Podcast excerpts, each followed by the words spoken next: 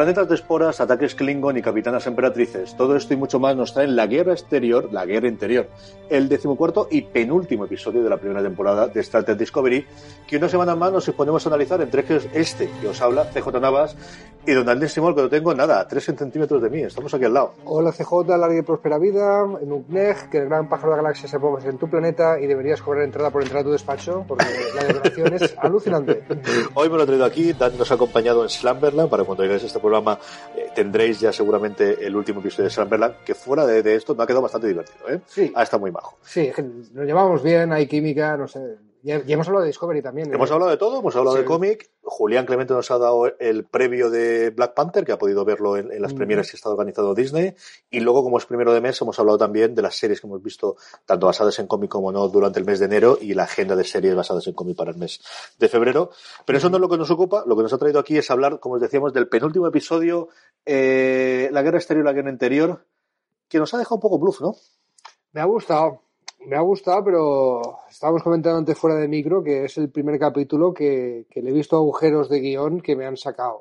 bueno, o, más que agujeros de guion, lo que mi padre llama puros, ¿vale? O sea, cosas que parecen un poco imposibles, que no te las acabas de creer y que eso pues te, te dificulta suspender tu incredulidad, que a veces es necesario para disfrutar de la buena ciencia ficción, ¿no?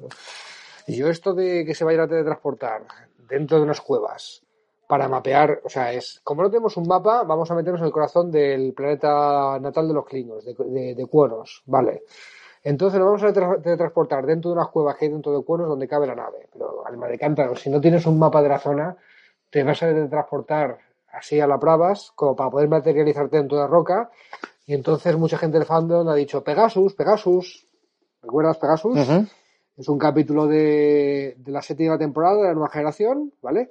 En el que hace mucho, mucho, mucho tiempo, pues eh, Riker, antes de ser primer oficial de la Enterprise, estuvo en la nave Pegasus, la USS Pegasus, que tenía un dispositivo como para entrar en fase, los que le guste la Patrulla X y, Kitty Price saben de qué estoy hablando, para hacerse intangible, y se acabó solidificando dentro de roca pura, y ahí se quedó atrapada la Pegasus para los restos, ¿vale? Esto le puede pasar a la Discovery, como vayan a ciegas, y, y están saltando a ciegas, o sea, no tienen, reconocen en el mismo guion, la misma premisa que no tienen un mapa.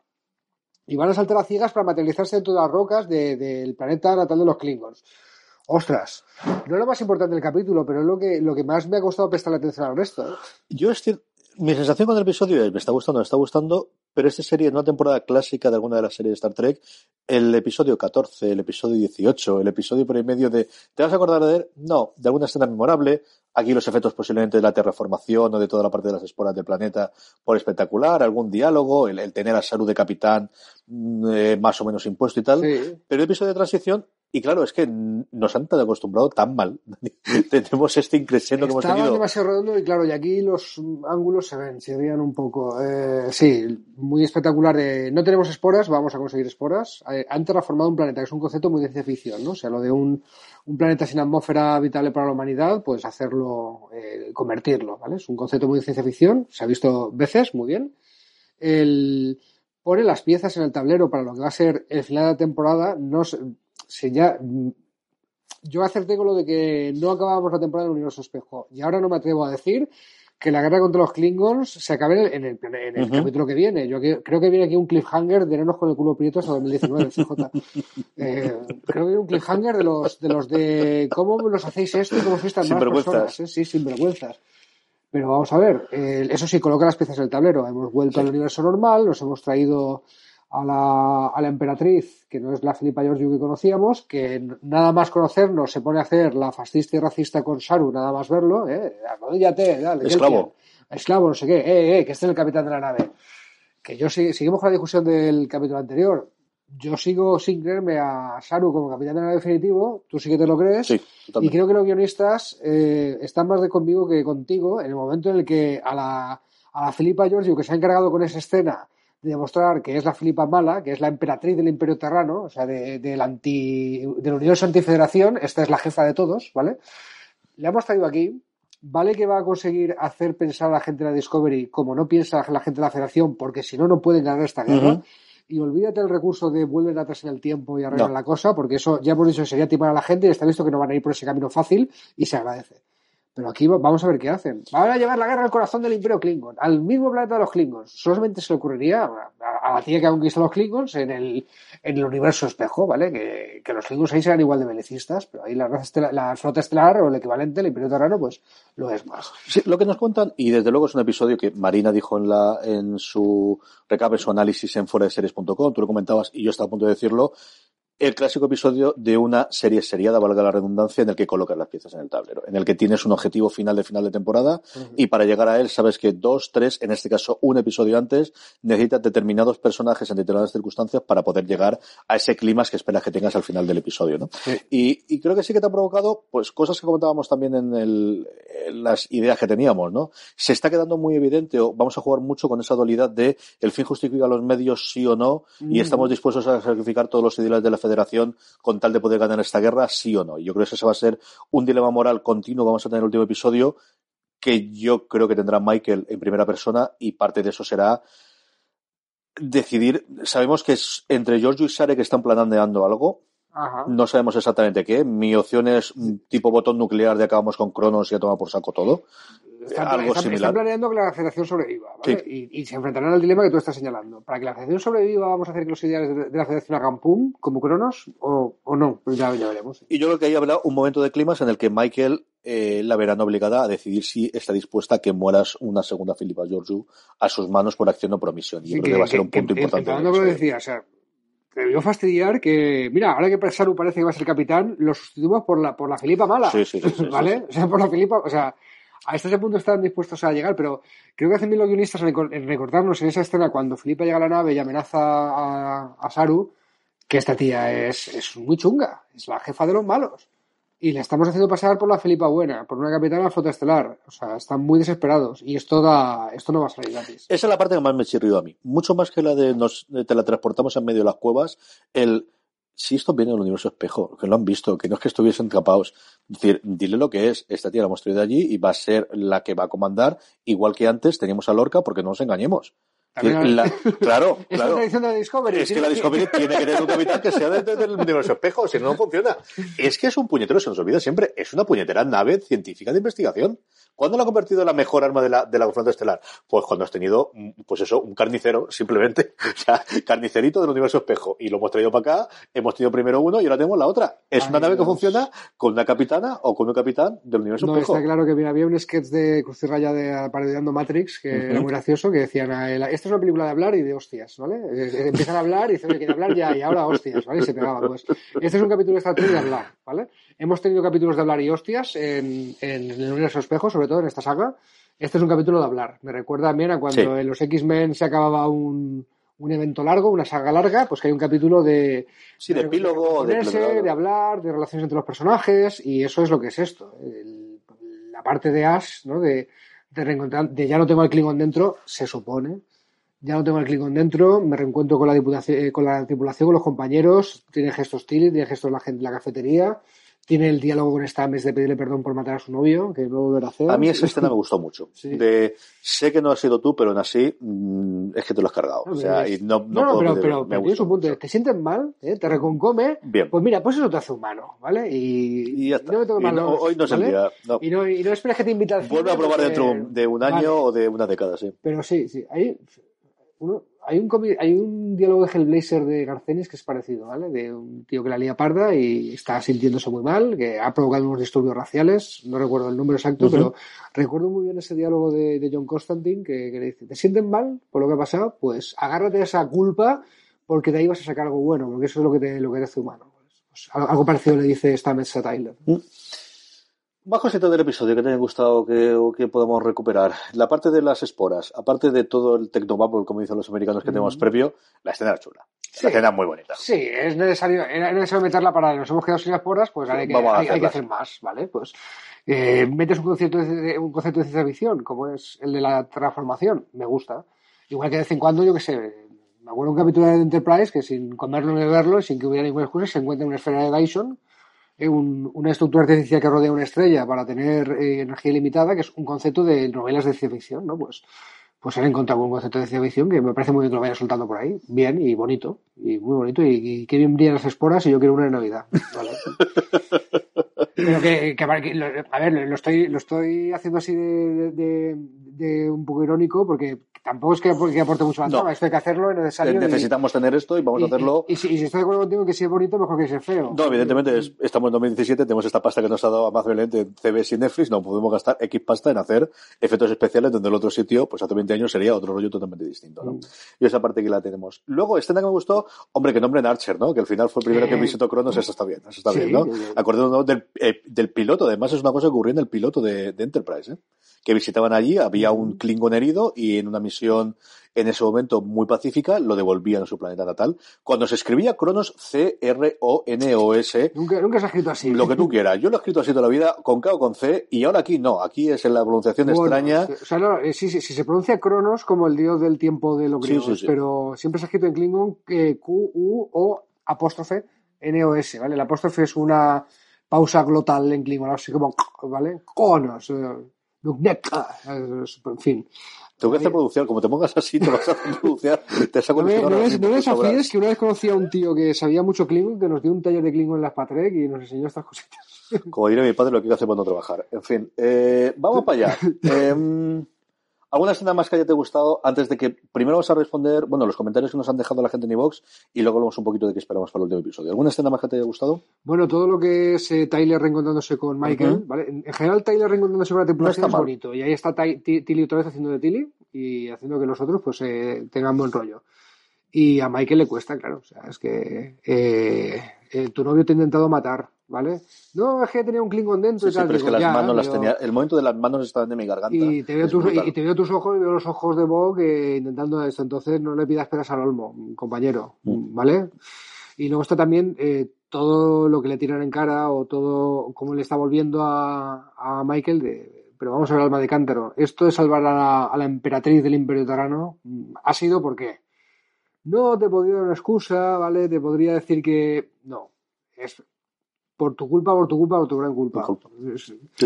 Y a ver, y a ver eso cómo, cómo se traduce. Desde luego van a usar, ya que tiene la emperatriz ahí, van a usarla. Ya, ya, he dejado claro de, oye, que si yo molesto aquí, me devuelven a mi casa que es lo que quiero y me dejan ustedes en paz. Sí, a mí me gusta la respuesta de, es que no sabremos cómo hacerlo. O sea, nos no es que no queramos, que de verdad que, que nos libramos de un follón ahora mismo. Pero que no sabemos, que se lo ha roto el juguete y que no sabemos cómo volver para allá, ¿eh? Pues, pues esta que aquí, o sea, bien, bien, lo que se dice bien no va a hacer en, el universo de la flota estelar. Ahora tienen que ganar una, guerra y están muy, muy chungos, ¿no? Y, luego está también lo de qué va a jugar la religión de Tukufma en todo esto, ¿eh? Porque muy significativo lo de, mira, la base estelar no sé qué, la ha tomado unos klingons. Ostras, no han puesto el, el logo del imperio, del imperio sino de la han puesto la bandera. Han puesto la de su casa, porque lo que está pasando es que eh, en un momento lo, lo califican de barbarie feudal porque va cada uno a su bola para intentar ganar y y esto a los señores de Tucumán no les parece glorioso y honor en, plan vikingo como los klingons, no, no, al contrario. O sea, ahí había que dar, la gloria tenía que ser colectiva y aquí cada uno está tirando la gloria para, para, su, para su casa, nunca mejor dicho. Están barriendo para casa, nunca mejor dicho, porque van por casas. Eh, bueno, pues hay, hay también, eh, no sé qué va a desequilibrar la actual configuración del Imperio Klingon tal. Si el movimiento unificador, eh, en plan Tukufma, la religión esta, o, o las barbaridades que diga Filipa, ¿no? Y al rincón de poner medallitas, pues dijimos la semana pasada que podían pasar tres cosas, que la Discovery Espejo estaba haciendo barbaridades por ahí, por eso la guerra se ha desequilibrado, o que la ausencia de la Discovery Prima eh, ha hecho que los Klingon ganen la guerra. Pues esto segundo es lo que ha pasado. Porque parece que la Discovery Espejo, en cuanto apareció, le hicieron pum pum los Klingons y, se acabó. Claro, porque era una Discovery que no estaba comandada por Lorca, que estaría comandada por Kili, porque al final es la, la parte de este, pero era un... Y seguro que ni siquiera tenía salto de esporas. Cierto. No, no, y un barco, bueno, pues un barco. Yo decir, yo un beso me sale un, una nave, que fundamentalmente era lo que siempre ha sido Discovery, que es científica. Vamos a leer un par de, comentarios que nos habéis dejado en iVoox, que nos han llegado. Recordad que podéis comentarnos ahí lo que es en iVoox, y los que no, escribirnos a info arroba y no dejáis vuestro comentario. Malenis nos dice que a mí la idea de Saru capitán me gusta. Sería el primer capitán regular no humano, que es un punto interesante. Cierto, cierto. Y lo que le falta a él de riesgo se lo daría su número uno Michael, porque a ella todavía le falta un poco cuajar para ser capitán. Vale, vamos, vamos a detenernos un momentín en esto y, eh, recordando nuestra conversación mientras veía el capítulo, intenté, intenté razonar a mí mismo por qué no veía ser un capitán. Hasta ahora, y corrígeme si me equivoco, hasta el momento del, discurso que te gustó tanto, del episodio anterior, Saru ha frenado las tramas en vez de provocarlas. un capitán de, la serie de, Star Trek, tal y como lo entiendo yo, tiene, tiene que provocar la trama, tiene que hacer que avance tiene que motivar a la gente para tal. Y Saru las ha frenado. No hagas eso, mucho riesgo, me vuelvo loco cuando bajo al planeta resonante, este, y, y la trama no avanza porque estamos intentando frenarte porque estás loco, etcétera, etcétera. Y, en este pasa un poco lo mismo. ¿eh? Pero ese es el Saru pre el universo espejo. Ese es el Saru que teníamos antes del universo espejo, siempre vendido por Lorca. En este episodio, de hecho, lo que vemos es que quien se queda sin saber qué hacer es el almirante. Que eh, todavía no sabemos nadie por qué le se sienta al silla capitán. Porque almirantes hemos tenido un montón de las series y tienes el capitán de la nave y el almirante dando por saco al lado. Esto es lo tradicional. ¿no? almirante manda Eh, sobre una vale, flota, vale, pero en la vale. nave manda el capitán. Entonces. ¿por qué leche te sientas en la silla? No lo he entendido. Y luego ese momento que tiene, y mira que es un personaje que me gusta, la actriz me gusta muchísimo, pero es un poco, eh, te cuesta encajar, ¿no? Que en ese momento, si no tiene la capacidad de, de responder rápidamente y de, de reaccionar cuando ve la, bueno, que la bolsa estelar, que la, la base estelar 1 ha sido destrozada, que al menos tenga la facilidad de, de movimiento de salud toma el timón o, y voy a ver qué podemos hacer con el combate, ¿no? De, tener más de reacción. Y aquí yo creo que para buscar ese efecto adicional de ni siquiera el almirante sabe qué hacer, yo creo que pervierte en el, el status quo normal dentro de las naves o el que nos han contado siempre de la parte del capitán y la dejan, no sé, que no, no me ha gustado, esa es una parte que no me gustó especialmente de, de No, cómo porque además, eh, en fin, tú, tú sí que ves a Saru igual que, que esta oyente nos dejó el mensaje, ¿cómo se llamaba? Este, eh, Malenitz. Malenich, perdona, que no me acordaba. El, si, si lo entiendo, si además, eh, igual que hemos tenido la primera capitana mujer y el primer capitán negro, y está bien, estaría bien tener el primer capitán alien, sería un concepto muy, muy treki, muy como nos gusta, pero, pero, jolín, para eso tiene que ser el capitán y para eso no puede ser el freno a la trama, o el freno a los otros personajes, o el que no tome riesgos, tal y como yo lo veo. No es lo que yo entiendo por un capitán de la flota estelar, tal y como se nos ha presentado. Y el segundo que tenemos es Dani Nitro que nos dice el capitán Lorca debe regresar de alguna forma. Un viaje espacio-temporal y succionado. Tengo fe en los guionistas. Por cierto, ¿podríais comentar cómo se eligió este equipo? Supongo que ante la situación que se encuentra la Discovery, lo lógico es aprovechar a Michael, como hizo Lorca, y que sea la primera oficial. Vuestro trabajo y teorías son geniales, le gustan mucho. Gracias, gracias, Dani. Eh, Estamos en una Discovery un poquito de, de Yo- encuadro, ¿no? Sí, yo- también podemos hacer un change.org para que Jason Isaac saca, aunque sea de barrendero sea, de la nave, falta, pero sí, de sí. barrendero de la nave no lo creeríamos, nos gustaría y, y sería la, la leche, ¿no? O sea, es, el actor yo creo que tiene mucho peso. Y sí, la Discovery está en cuadro, pero insisto, eh, cosas que le faltan a Star Trek Discovery, a la serie, y que tienen margen de mejora todavía. O sea, si nos, ha gustado- si nos está gustando esta primera temporada, imagínate, imagínate si además, primero, desarrollan al resto de personajes que no han desarrollado.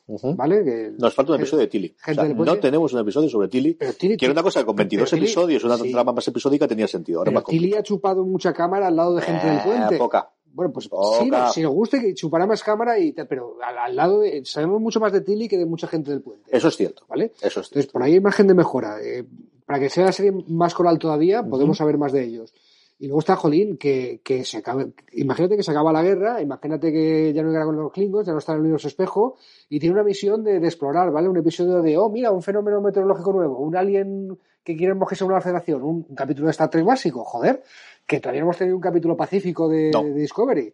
Y también, y, y creo que a la, a la gente que está siguiendo la serie nueva, que la trama esta está enganchando mucho, que muy bien, pero que todavía no habéis visto entero en su, en su gloria lo que es un capítulo de Star Trek que funcione por separado, o una historia de exploración, o una historia de tal, que, que ya sé lo, lo- lo que le pasa a los guionistas de Star Trek, que les cuesta mucho escribir eh, si no hay conflicto, si es el futuro utópico de, que visionó Roddenberry, ya está. Si se puede crear dilemas, se puede crear conflicto con una misión normalita de la flota estelar. Y me gustaría que la gente que esté enganchada a Discovery viera lo que es eh, la Discovery haciendo cosas de Star Trek normal, sin una guerra de por medio, ¿no? Y, y esto puede pasar en las siguientes temporadas. No, yo creo que tuvimos un primer eh, visionado de lo que podría ser un episodio más o menos independiente con el del Día de la Marmota. Yo creo que ese es un episodio, cierto que sigue entrocándose con una parte de la eh, de la historia que quizás no era todavía tan tan serializada como hemos tenido en el universo espejo, pero sí que era con entidad propia y sigue siendo uno de los mejores episodios parece de la hace temporada. mil años. Sí, sí, sí, fue hace nada, tres meses. Es cierto, es cierto. Parece que hace mil años, pero ¿cuánto vamos a revisar Discovery eh, de aquí al No, parón? además de verdad. Eh, en- entre el parón y 2019 que va a volver la segunda temporada, la veremos mucho, tío. O sea, y además nos parecerá de nueva. Si todo esto pasaba, jolín, tal. Y aún, no- aún no llega el universo espejo y pasaba todo esto, madre mía. Un montón de cosas, desde luego que sí. Eh, nos queda una semanita. Nos queda No. el lunes. no, Nosotros estamos grabando esto el día fuera. 7, que es miércoles. Vamos que se publica entre el jueves y el viernes. El domingo por la noche en Estados Unidos, ya hay que mutear todo Twitter, hay que mutear todo, no enterarte de nada. Y el lunes aquí en España, en Netflix España, el 11 de febrero. Will you take my hand? A partir de Esto va a ser fácil. Tomarás mi mano, cogerás mi mano, vamos a ver cómo la traducción, pero hay por ahí más o menos. No sabemos la duración, no sabemos el guionista, no sabemos el director, porque está anunciándose, la- sí sabemos el nombre de los episodios, pero no sabemos el resto, Yo creo que ni la será- duración. Será un poquito más largo, a lo mejor. Ve de duración, ¿cuánto crees que tú que dura? Hora y media. Un capítulo, Hora y diez, un capítulo diría doble. que- Yo diría que si no es doble, casi, casi. Yo diría hora y diez, y a lo mejor luego son 35. Pues nada, y entonces, y, si- y si, y si es hora y 20, ¿quién gana? ¿Tú porque no te has pasado? Ganas tú siempre, siempre ganas tú, tú sabes que para el invitado, esto es lo que es. Eh, cosas gordas que van a pasar, dos cosas gordas que van a pasar, Estamos ya en el rincón conspiranoico. ya toca. Venga, va. La Discovery no se va a solidificar dentro de Roca. porque, porque se no estarían cayendo en su propia trampa los guionistas, ¿vale? No se va a solidificar dentro de Roca. Será un poco puro y será un poco traído por los pelos, pero no lo vamos a creer, ¿vale? Y. A ver, patatas gordas que, que podamos soltar. Suelta tú una, a ver, yo me pienso una. Giorgio muere a manos de Michael. Joder. Pobre Michael, tío. O sea, le vas a hacer pasar dos veces por lo mismo. Sí, sí, sí, sí, sí, tiene que sufrir, tiene que sufrir. Yo que- quería decir algo más positivo, tío. Me, has- me has me has dejado muy chafado, tío. Me has dejado muy chafado, tío. O sea, en plan, te, he traído yo y ahora te tengo que destruir por purita responsabilidad. Yo creo que esa y la otra es Tyler se sacrifica para unificar el Imperio King. Esa es buena. Esa es buena. Tyler quiere decir Bok o... Bok, Tyler, si el espíritu de Bok está dentro. Venga, ampliemos un poquito. El, el tándem Klingon que tenemos, de alguna forma se sacrifican para unificar el Imperio Vale, pues yo me voy a tirar un patatón, pero reconozco que a, que a partir de lo que has dicho, no traía de casa. Eh, Sarek no deja que, que Michael pase dos veces por lo mismo. Y es un patatón a partir del tuyo, ¿eh? O Sí, sea, sí. Si, si acierto yo, el mérito es tuyo porque lo he construido a partir de lo que has dicho. Cosas que no quiero, por Dios, que no se me carguen ni a Saru ni a Tyler, ni a, ni a Tilly, que son unas cosas que podrían hacernos No. para fastidiarnos entero, pero ahí sí me va a cabrear. Y confieso que puede funcionar muy bien la serie lo que quiera. Tienes mucho camisa roja. Pero quiero los dos, guionista, no te quieres Tenemos gente a la que hemos cogido almirante. cariño. El, el- el Déjame almirante, el- le hemos cogido cariño No, medio. No te quieres al almirante. No te cargues a Tilly, por favor. Incluso el almirante, sí, sí, es cierto. Eh, me dolaría, pero tampoco es una cosa. Sí, exacto, exacto. Déjate, a Tilly y a Saru en paz. Estoy de acuerdo. Por favor. Vale, y además te voy a comprar la idea, que no tampoco la traía de casa, de que a partir del desarrollo de los personajes, a partir de la evolución que han tenido, pues Saru puede acabar de capitán. Y pu- pero puede, puede acabar de capitán si la trama avanza gracias a él, no a pesar de él. Manía personal. ¿Qué papel juega esta Mets en todo esto? ¿Cuándo estamos liquidando? ¿Lo tenemos de secundario? ¿Lo tenemos manejando las esporas? ¿Qué hacemos? Stamets es Scotty, es el McGuffin con patas. No hay historia si no es por Stamets, ¿vale? Si la Tecno habla si, eh, si no te crees la cosa te da por los pelos de que Stamets inyectó Se a acabó. Daniel tardigrado y gracias al canaliza de esporas y puede hacer que la nave haga eh, eh, eh, salto salto, no hay historia. Es la, la- la definición de un McGuffin, algo traído por los pelos que dispara la trama y sin que y sin la cual no hay historia, ¿vale? Pues ese es el papel de. Y es el hacedor de milagros, lo que era Scotty en la serie original, el ingeniero que dice: eh, Los motores nos pueden llevar ahí una hora. Esta Tienes que cosa, hacerlos que nos lleven otra". en media. Pues venga, a ver qué me invento. Y lo, y lo hace, ¿vale? Y es el hacedor de milagros o el McGuffin con patas. Y, y ya es un papel, ¿eh? Ya es un papelón. Y un papel pues reservado al oficial científico barra ingeniero en, en el canon clásico de Star Trek, o sea que, que no me chirría para nada. Porque antes acuérdate que iba a ser el oráculo. He visto cosas, os das cuenta. No, evidentemente, si no tienes él, no te puedes meter en medio de Cronos. O sea, ese es el punto inicial de la única forma de entender ese salto en el hiperespacio es que él se meta en el mundo de esporas y sus amigas esporas le digan por dónde tiene que meterse. Si no, no tiene ningún, ningún sentido, no, no podemos aprender del principio del episodio. ¿Cómo acabamos después de esto? ¿Somos un salto temporal? ¿Seguiremos con la historia? ¿Dónde crees tú que terminamos Salto temporal. de cara no. a la temporada? Salto temporal no, por favor. Y menos eh, volver atrás en el tiempo a deshacer el entuerto de la guerra de Klingon. No, eso sería trimar a la gente. Yo creo que no van a ir por ahí y Eh. hacen bien, tío. Yo, creo- yo, yo me veo un cliffhanger con algo con pino. No van a dejar con el culo torcido y con el culo al borde del asiento eh, y todas las metáforas de, de culos que quieras eh, de aquí a 2019. O sea, seguro que se queda colgada la gran de los Klingons. Seguro que no lo resuelven. Seguro que, que se queda la gran escena. Y, y, y- y- y- y- ah, y voy a protestar mucho por no usar tacos. Lo que es seguro es que estaremos aquí para comentarlo la semana que viene. Don Dani Simón, gracias una semana más por venir a hablar un ratito de Star Trek conmigo. Gracias, TJ, larga y próspera vida. Aquí soy feliz en esta media hora que estoy contigo. Y a todos vosotros, querida audiencia, la semana que viene volveremos con el último episodio. Además de esto, probablemente realicemos un review global de toda la temporada. A ver si podemos contar también con Marina Sus para hacerlo. Hasta la semana que viene, querida audiencia. Recordad, tened muchísimo cuidado de fuera.